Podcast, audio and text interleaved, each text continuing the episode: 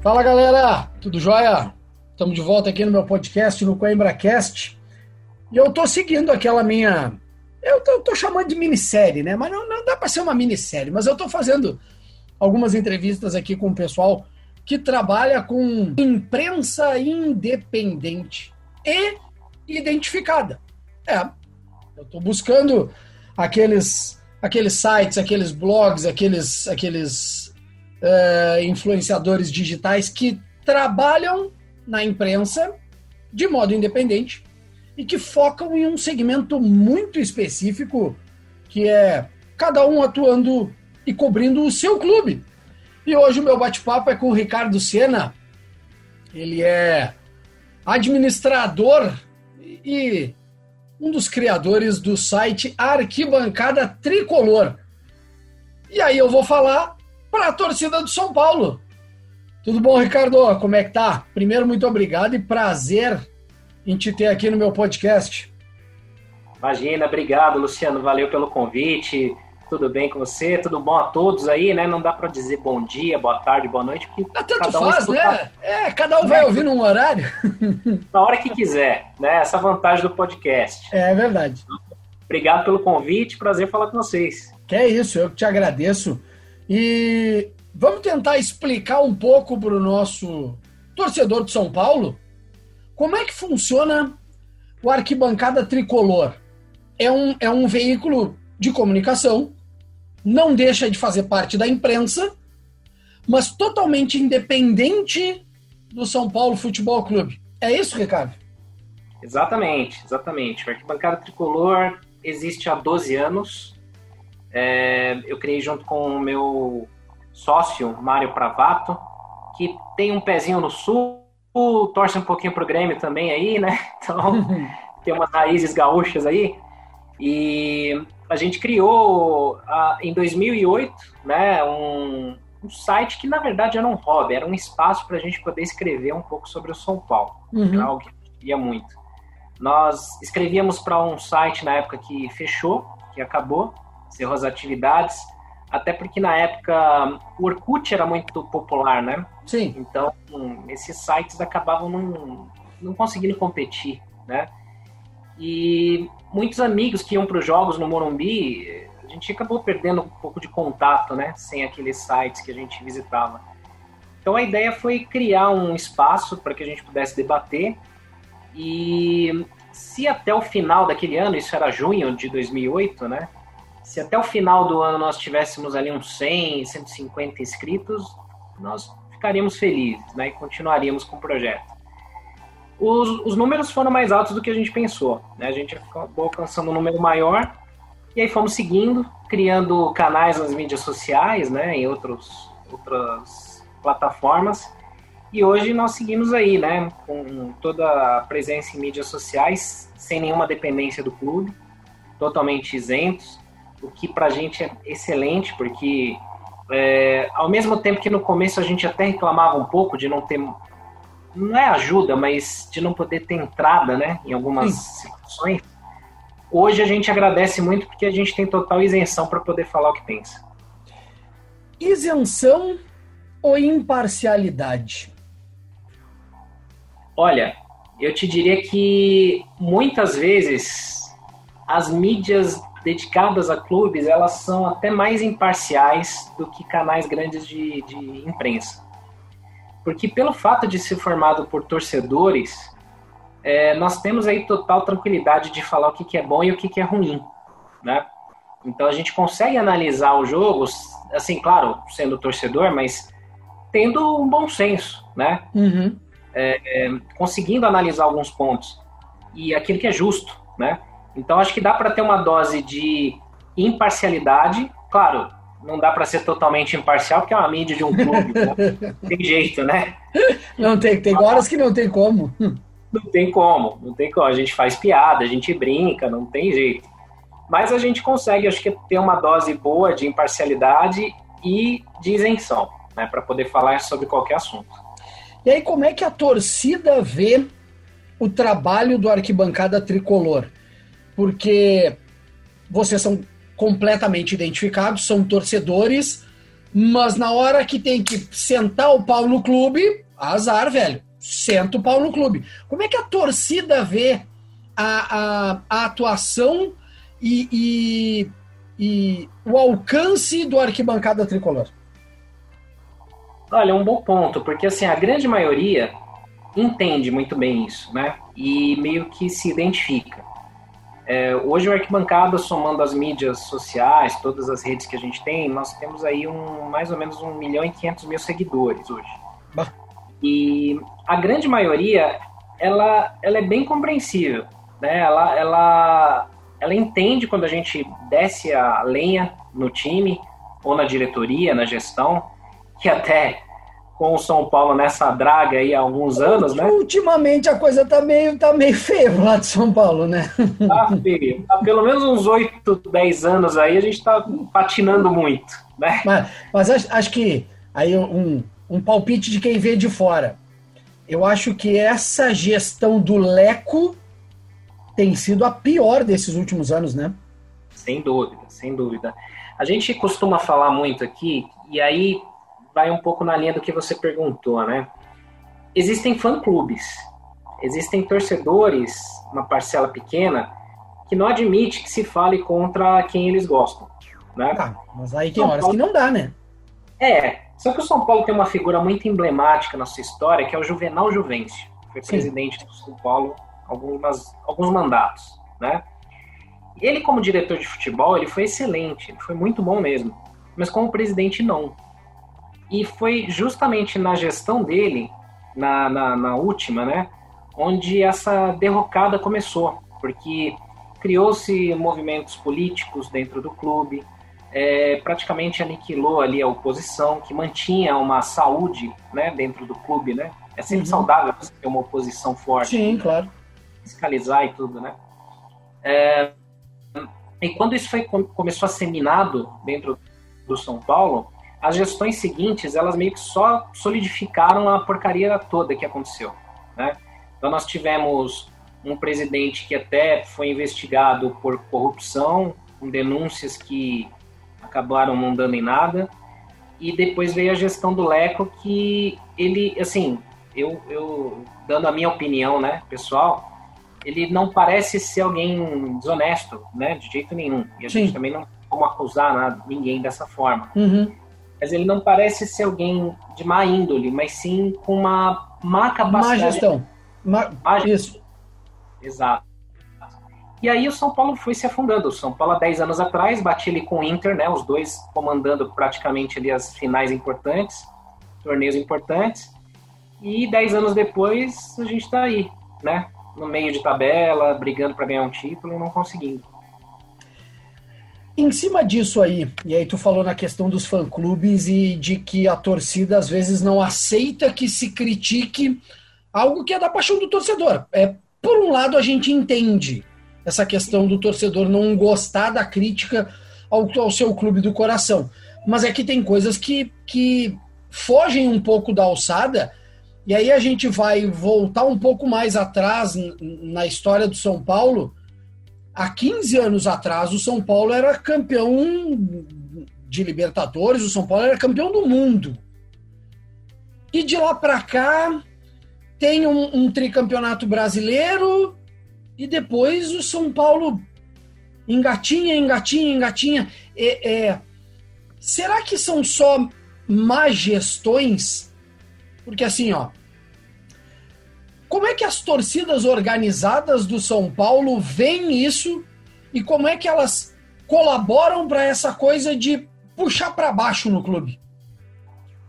Esse é um ponto bem importante e até diria delicado, né? Porque o que, que, acontece assim, uma, tentando resumir um pouco como é que eu vejo o São Paulo dos últimos 10 anos, né? 15, vai, por assim dizer.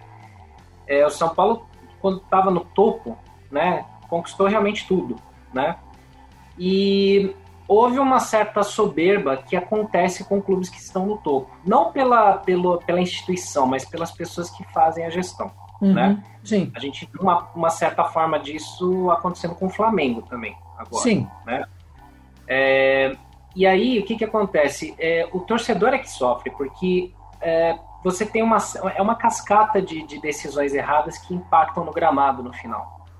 É, o São Paulo demitiu nas gestões né, do Juvenal e das seguintes profissionais que tinham um desempenho muito bom no clube, por birra pessoal, por ego.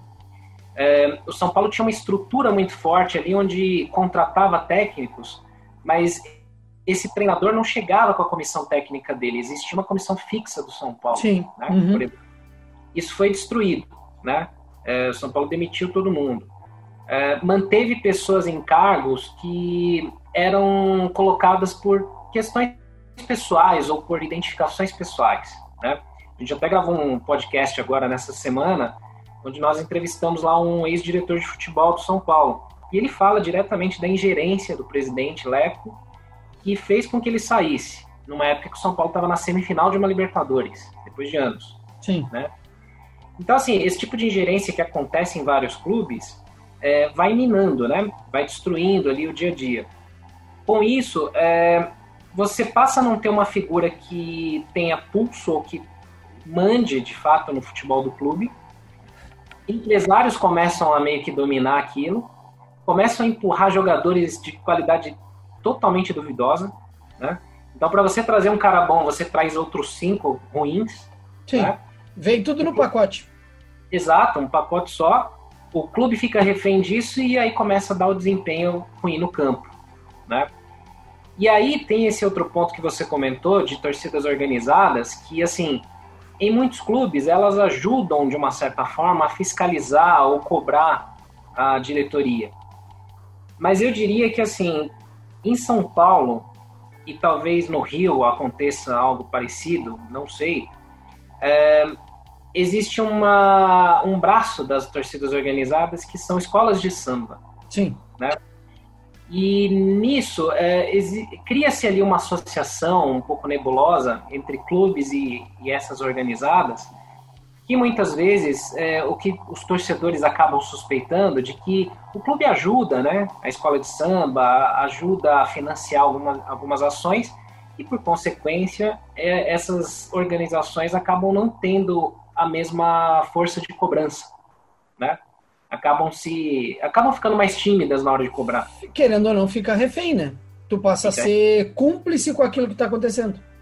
Exato. Então, assim, eu diria que a torcida do São Paulo uh, muitas vezes reclama um pouco disso, embora as organizadas do São Paulo sejam presentes nos estádios e criam alguns protestos até, é, eu acho que assim, não, não claro, não dá para generalizar, né? Nem sempre. Mas cria-se essa, esse, essa sensação, né? De quem está de fora. É, que as organizadas acabam não tendo, talvez, a, a mesma, não diria isenção, né, mas a mesma força para cobrar. E aí cria-se um vínculo um pouco nebuloso, né? Como é que é a não, a entrada? Acho que dá para dá eu chamar assim. Como é, como é que é a entrada do arquibancada tricolor dentro do São Paulo pelo seu lado de apuração de notícias, de conseguir uma informação, é, a diretoria tem uma abertura com o pessoal do Arquibancada Tricolor por saber que é um veículo identificado com o clube? Ou isso acaba dificultando um pouco mais o acesso a essas informações?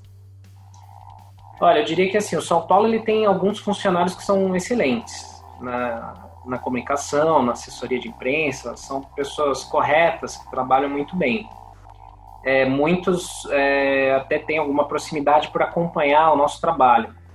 Mas o São Paulo especificamente tem uma série de perfis e sites e canais na, na, nas mídias sociais internet que se, dono, se denominam sites de notícias, né? Sim. É, você tem, por exemplo, o Corinthians tem o Meu Timão, que é um site gigantesco. Uhum. O Palmeiras tem o Nosso Palestra, tem alguns outros. Diário do Peixe no Santos e assim por diante. No São Paulo, a gente tem alguns maiores, como, por exemplo, Arquibancada, SPFC.net, tem alguns grandes. Mas esses outros centenas aí de canais menores, na visão do clube, acabam sendo colocados todos no mesmo patamar. Sim. Então a posição do clube é muito assim, eu não posso abrir vantagem para um e não abrir para o outro, senão vou ter que abrir para todo mundo. Claro. Então a gente não tem entrada nenhuma. É, por exemplo, para informações, para apuração, é muito raro a gente conseguir apurar diretamente com o clube, né? É, e cobertura, por exemplo, de treinos no CT também é impossível. É, hoje o arquibancada ele é credenciado pela Associação de Cronistas Esportivos do Estado, né? uhum. né? então hoje a gente é, entra como imprensa, é, cobre as partidas no estado todo, né? Então nós temos acesso tranquilo em relação a isso, mas a nossa apuração, ela, ela hoje ela basicamente deve-se a contatos com setoristas do clube, né? Que são de grandes mídias Sim. e que aí a gente tem como fontes confiáveis, né? É, nem todos, mas uma boa parte. Alguns. Alguns, né, que trabalham sério. E é, alguns contatos que a gente foi desenvolvendo ao longo dos anos, que de forma independente eles acabam validando se alguma coisa é muito viagem na maionese ou não, né? Essa, essa questão de vocês terem uma dificuldade, vamos dizer assim, de acesso e tu falou que é em função desses outros é, sites e de notícias que acabam sendo menores e aí o São Paulo acaba brecando, vamos dizer assim, em função de, de não poder abrir para todo mundo. Mas a, a, a, o São Paulo não tem como uma visibilidade. Pô, mas esse aqui faz um trabalho sério. Pô, mas esse aqui chupa a matéria do Globoesporte.com, do, do lance.net, do, do UOL, do... esse aqui tá chupando matéria do arquibancada tricolor. Sabe? Será que, será que as diretorias elas não, elas não conseguem ter essa visão diferente ou isso está sendo é, a partir de um tempo para cá? Ou, ou sempre foi assim? Olha, eu diria que no caso do São Paulo sempre foi assim. Sempre foi muito ruim nesse sentido da gente conseguir ter uma entrada né, para apurar. Né? É, existe um consenso entre funcionários que a gente conhece, por exemplo, de comunicação, de assessoria, que eles sabem separar o joio do trigo. Né? Uhum. Nós temos canais hoje no São Paulo que realmente fazem exatamente isso, fazem transmissão de jogo pirata, chupinham matérias do Globo Esporte, da Gazeta, de outros canais, às vezes sem dar crédito nenhum né? É um copia e cola. Copia e cola, né? Ctrl C, Ctrl V, o que é deixa a galera pé da vida demais. Muitas coisas nossas são copiadas também. A gente tem um tempo aqui de pesquisa, de trabalho, tem uma equipe grande aqui para produzir conteúdo e de repente a gente vem em outro local sem crédito, né? É, então, assim, em algumas conversas, até a gente já, já recebeu assim bons feedbacks, bom, boas orientações, até falando, poxa, vocês fazem um trabalho legal, né? É, mas dentro do clube, as diretorias dessas áreas de comunicação ou, ou gerências, né, dentro do clube, uhum. são muito arcaicas, né? Especificamente no São Paulo, são pessoas assim que eu não diria em relação à idade, mas são velhas de conceito. Sim. Não se abrem, não têm ideia da força que o clube poderia ter porque a gente faz um trabalho meio que assim de graça para o clube, de divulgação e de exaltação do clube, né? Você está levando o nome do clube, você está trazendo conteúdo, né? E tem gente boa e ruim. Eles, no fundo, sabem quem, quem é quem, mas é, parece que é um vespeiro. Muitos não querem mexer nisso, então passam gestões, administrações e a coisa não muda a gente tem uma esperança que na próxima eleição, que acontece agora no fim de novembro, é, assim, parece. Nós, nós sempre nos colocamos como isentos nas eleições, né? A gente Sim. nunca apoia nenhum nem outro. Mas, assim, ao que se desenha, parece que o candidato que tem mais chances de ganhar, ou que parece mais preparado, ele tem uma visão um pouco mais clara sobre isso. Ele usa muito mídias sociais. Esperamos que, quando ele ganhe, ele não esqueça disso. Tu falou da questão de fazer o trabalho de graça para o São Paulo, mas para o arquibancada tricolor isso não é de graça, né? Óbvio. Como é que o arquibancada tricolor se sustenta? Porque a gente sabe que é, tu trabalhar num veículo convencional é uma coisa. A, a arrecadação a forma de arrecadação acaba sendo, não vou dizer mais facilitada, mas tu tem lá um, um, um dial de FM, tu tem um canal de televisão, tu tem um, um, um canal fechado, então tu acaba tendo uma facilidade muito maior de arrecadação de dinheiro. O arquibancada tricolor, como é que ele se sustenta? Bom, no, no, início era muito do bolso nosso mesmo, né? A gente fazia os investimentos ali para desde hospedagem, marketing, enfim, toda essa questão de investimento até de equipamento, né? Com o tempo, é, nós fomos criando outras fontes de receita, né, para tentar é, fazer mais ou menos, numa escala muito menor, claro, o que empresas tentam fazer, que é diversificar as fontes uhum. de, de, de, lucro, né? Sim. Então, hoje nós temos é, como fontes de receita é, publicidade, né, do, do, dos canais, então, tanto em mídias sociais, onde a gente é muito forte, como no nosso site também, onde a gente é, vende os espaços, vende espaço. né? Então, tem tudo isso. É, nós temos parcerias, contratos, né? Porque o Arquibancada é uma empresa aberta, né? Tem CNPJ e tudo. Então, nós temos contrato com algumas redes de lojas, onde também a gente consegue ganhar por comissionamento de vendas, né? De anúncios. É, nós temos a nossa loja de itens do Arquibancada, onde aí a gente sempre se preocupou muito em não usar marcas de terceiros. O próprio nome Arquibancada Tricolor nasceu por isso, né, para ser muito genérico, não ferir nenhuma regra de, de, de copyright, né? Sim. É, e aí a gente cria artes, é, camisetas, itens, acessórios, né, para a gente poder vender, né? É, e também tem algum lucro que chega, às vezes, de parcerias específicas para mídias sociais, né?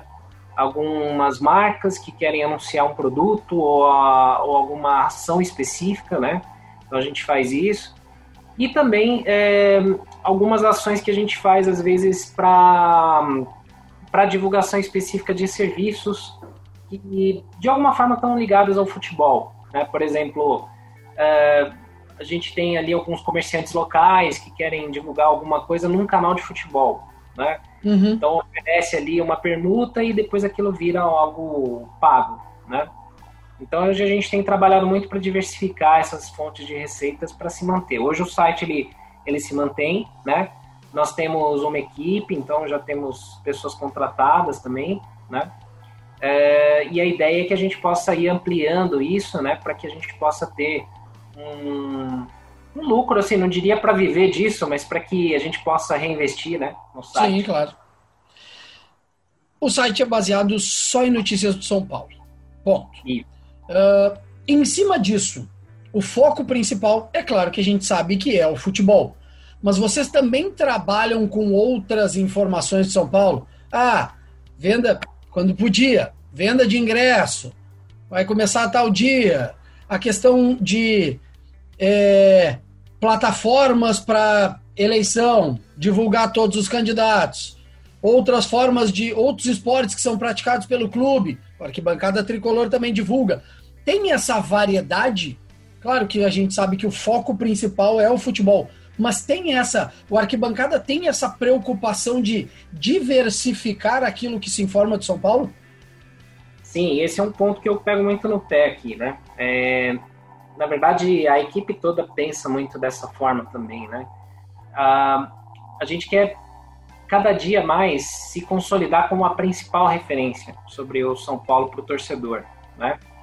Então a gente costuma brincar aqui internamente que assim tudo que tiver usando a camisa do São Paulo a gente vai cobrir, né? Hoje a gente acompanha os jogos do basquete. São Paulo tem time na NBB, tem time de vôlei feminino, tem o futebol feminino, é, futebol de mesa até, a gente já, já cobriu. Bah. Tem um pouco de tudo, né? É, então, assim, a gente cobre todas as modalidades e não só, por exemplo, noticiando, ah, fulano fez um gol, São Paulo ganhou. A gente tenta criar conteúdo para que o torcedor abrace também essas outras modalidades. Sim. Né? E, e assuntos relacionados ao São Paulo, né? Então, causas sociais, também a gente acaba divulgando. A gente tem, tem até né, em criação alguma uma ação que a gente quer fazer. ações, por exemplo, como você bem falou, né? Agora tem a eleição do clube. Então, historicamente, desde que a gente foi, que a gente criou o site, a gente entrevista sempre os dois candidatos, né? Agora ficou meio assim banalizado que todo mundo entrevista todo mundo e faz as mesmas perguntas, né? Então Sim. a gente tenta fazer alguma coisa um pouco diferente. Fazer diferente. Né? Mas hoje o arquibancada ele cobre assim, é, a gente posta praticamente de hora em hora, todos os dias da semana, é, conteúdos sobre o São Paulo em qualquer modalidade. E a trabalheira que isso dá? Porque tem Nossa. coisas que às vezes nem o próprio clube divulga. Exato. Como é que vocês fazem para buscar essas informações? Cara, isso é um bom ponto. Esses dias a gente estava brigando aqui para descobrir como que estava um jogo do futebol feminino, né? É, e aí, como a gente também acabou criando contatos lá com, com a assessoria, jogadoras, né, e tal, tem uma pessoa da nossa equipe que cobre o futebol feminino, né? Então, não tinha no site oficial uma informação lá de escalação dos jogos, a gente conseguiu postar antes. Então, às vezes, o arquibancada sai na frente até nisso, a gente consegue postar antes, né? E, por vezes, teve conteúdo nosso que foi utilizado por grandes mídias. Globo Esporte, Gazeta Esportiva, Lance, né? É, porque a gente vê que realmente, assim, a gente tá num... A gente sente que está no caminho certo, né? Então, assim, dá uma trabalheira gigantesca. As minhas olheiras falam por si também. Mas a gente, assim, vai tentando sempre expandir a nossa equipe para ter braço suficiente para cobrir, né? Aí, querendo ou não, é, se tu tem o reconhecimento de um veículo convencional, eles sabem que o arquibancada tricolor é identificado com São Paulo, vai, vai buscar e vai apurar e vai trazer a, a melhor informação possível dentro daquilo, daquilo que, que nem tu colocou. Ah, futebol feminino, a escalação. Então, não vai chutar. Vai, vai buscar e vai apurar para trazer a melhor informação possível para o seu torcedor. E aí o veículo convencional acaba é, confiando no trabalho de vocês. Exato. Claro que acontece, né? A gente, por vezes, é, erra, às vezes a gente é mal informado sobre alguma coisa, mas a gente já tenta corrigir, né? Posta tudo. Mas é legal quando a gente vê, por exemplo, é, alguma informação que é, que é muito ou exclusiva, ou então é muito não, que não foi divulgada e aconteceu há pouco tempo até, né? A gente posta ali o fato, a gente sempre posta a fonte, né? Exceto quando é alguma coisa muito, muito particular de algum contato, né? Aí Sim. a gente banca por nós mesmos quando a gente confia. É, e aí a gente posta, entra alguns leitores que talvez não conhecem o arquibancada, né, de muito tempo, mas escolhendo a gente que é mentira, que não é verdade, porque a gente está inventando, que é clickbait, né, que está caçando Sim. Uhum. Passa uma meia hora, sai no Globo, sai em algum canal grande. Aí a pessoa volta meio que assim, é, é verdade, vocês tinham razão. Então, isso é o maior prazer, a maior satisfação que eu tenho quando eu vejo. Mas aí é que eu vejo um ponto que, que daqui a pouco o torcedor também precisa entender. Não é porque o Arquibancada Tricolor é uma imprensa independente que não faça um trabalho sério. É verdade. Muitas vezes esses outros, é, é, esses outros sites e, e os caça-cliques acabam atrapalhando o trabalho das mídias independentes. Qual é a, a, a trabalheira que dá ter essa credibilidade de que, ó, o arquibancada tricolor realmente trabalha sério. Aquilo que a gente vai postar foi apurado, foi checado. A gente, a gente confiou em alguém, alguém confiou na gente. Qual é a trabalheira que isso dá? Olha, é bem grande, porque assim, a gente tentou achar um formato para fazer isso, dando a nossa cara a tapa, assim, né? A gente é, nós já tivemos no passado repórter, é, que, que era meio que o porta-voz, né? Era a cara do arquibancada. Uhum. Depois, com o tempo, a gente passou a fazer mais um trabalho assim de, de mais de bastidores, né? Sem nos, nos mostrarmos. Mas hoje a gente se posiciona e a gente mostra a nossa cara e a gente mostra quem é a fonte. porque a gente coloca da seguinte forma: olha, é, nós estamos correndo atrás da informação e quem está ajudando a validar é fulano de tal que trabalha em tal veículo. Esse cara não vai se queimar porque ele está pondo o nome dele ali na reta. Claro. Né? Uhum. Então a gente está colocando aqui. É, e acontece muitas vezes de, como eu falei, né, alguns é, por, por não ouvirem o que querem acabam criticando o mensageiro, né? Não, não a causa do problema. Sim, a culpa é quem leva a carta, né? Exato. Então, o que a gente tenta fazer sempre é assim, apurar. Muitas vezes, como eu falei, por não ter um respaldo, um retorno, a gente procura o clube também para ouvir o lado do clube e às vezes, geralmente, a gente não tem resposta. É, aconteceu há pouco tempo, sei lá, uma situação é, onde tinha toda uma, uma, um cenário onde todo mundo estava metendo a, a, bronca no clube, falando um monte de coisa. E é, eu, particularmente, tentei o contato com o clube e falei: olha, a gente quer ouvir o lado de vocês para poder pôr os dois lados, né? Acho que é um claro. princípio básico. Uhum. Né? Não teve resposta, não teve nenhum contato. Falei: bom, eu não posso perder o timing né, da, da publicação também. Sim. Então, publiquei e falei: olha, como faz qualquer canal, falei, ó, até o momento não tivemos posicionamento do clube, então está saindo assim, mas está aberto aqui o canal para quem quiser né, falar em a, a, favor do clube. E muitas vezes a galera já começa a ver isso, né? Fala, bom, o, de repente o clube não se posiciona, é, pô, os caras foram atrás, tentaram, né? Aí dá um certo valor. Claro que assim, a meta é não errar, é tentar errar o mínimo possível, né? Muitas vezes a gente tem que segurar a ansiedade, às vezes a gente tem uma informação e várias vezes a gente deixou de postar em primeiro lugar que a gente quis apurar é, e, e, perdeu a, a, o ineditismo da notícia, Sim. né? Mas para dormir de cabeça tranquila, né? E a gente já viu muita gente dar barrigada por isso.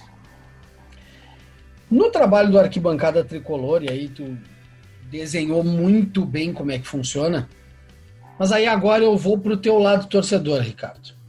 Como é que tu, torcedor do São Paulo, de arquibancada, tá vendo o momento do clube. Dentro de campo, e fora dele tu já falou e, e já citou vários exemplos, mas dentro de campo. Olha, falando hoje, né, primeiro de setembro, né, São Paulo vice-líder do Brasileirão. É por isso que eu tô te perguntando. Verdade. Assim, é inegável que houve uma alguma evolução no time, né? São Paulo conseguiu ter uma certa evolução, uma vitória num clássico dá confiança para o time, né? São três vitórias seguidas. A gente pega uma parada dura agora que é o Atlético Mineiro. Mas é, como é que eu vejo assim? É, por muitas vezes, assim, eu sempre meti o pau falando que a gente tem uma cultura muito de demitir técnicos muito rápido, né? Isso não é privilégio do São Paulo, né? Nenhum. Nenhum clube, né? A gente já viu aí sexta rodada do Brasileirão e cinco demissões já. Cinco né? demissões. Aliás, esse, e... nosso, esse nosso episódio a gente está gravando hoje, terça-feira, mas ele vai pro ar na sexta. Então até lá já pode cair mais gente. Já tem outra rodada, né? Vai ser. né? então, ó, São Paulo, toma cuidado, hein? Aliás, Fernando Diniz, Fernando Diniz já demitiu dois, né? Pois é, pode, pode vir o terceiro aí, quem sabe, né? Mas assim, o que, que eu vejo, né? É, se teve um acerto em termos de conduta, pelo menos da diretoria de futebol do São Paulo, foi a manutenção do treinador e da equipe. Né? A gente perdeu pouca gente. É, eu acho que quando você dá continuidade, você tem ali uma forma de pelo menos cobrar resultados e ver alguma coisa surgir. O São Paulo, como todos os times, foi atrapalhado pela pandemia, né? Sim. A gente teve a quarentena e tal.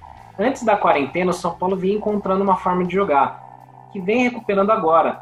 O que pesa muito para a torcida e para, claro, para mim também, né?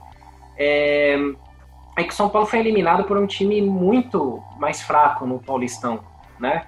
E aquilo foi imperdoável, né? Aquilo ninguém a, a, aguenta, porque o São Paulo já carrega um número de, de anos aí sem título, Aí esse ano era um dos favoritos no Paulistão, que estava jogando bem. É eliminado por um Mirassol, com todo respeito a eles, mas, poxa, não dá, né? E aí desmoronou tudo aquilo que tinha de positivo, né? A diretoria bancou o Diniz. O Diniz, eu acho que deve ter pensado assim, cara, já tô ferrado mesmo, vou ser demitido, então deixa eu fazer Azar. do meu jeito. né? Ele pegou e botou no banco um monte de cara que ele achou que estava em momentos diferentes, estavam pensando em outras coisas. O time deu uma encorpada e tá aí, na vice-liderança. Então eu acho que assim, não é um time que vai brigar pelo título do brasileiro, mas eu acho que assim, é difícil pedir paciência para a torcida, mas eu acho que a gente tem que ter um pouquinho de calma e ver onde esse time pode chegar. Se esse time se mantiver aí nessa pegada, com o Daniel Alves, que é um líder, né, dentro de campo também, e é um cara que dá a cara a tapa, ele se posiciona, o São Paulo pode ter um bom brasileirão aí, até, quem sabe, uma boa Libertadores, né? Ricardo, Obrigadão por bater esse papo comigo e explicar um pouco do trabalho do Arquibancada Tricolor. Acho que a torcida do São Paulo é bem representada pelo trabalho que vocês fazem.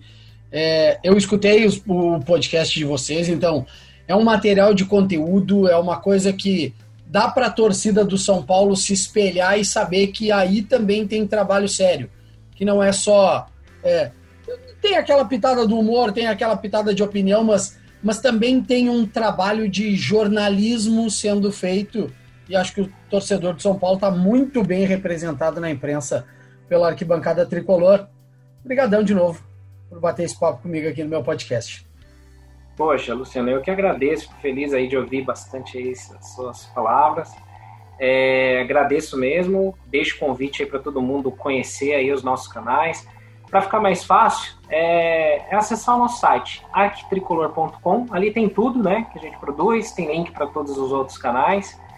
E que a gente possa interagir mais. A gente já conhece aí uma galera que faz trabalhos parecidos no, no, no Inter. Estou expandindo aí, a gente, eu participo de alguns grupos com canais de outros torcedores, né, de outros clubes do Brasil.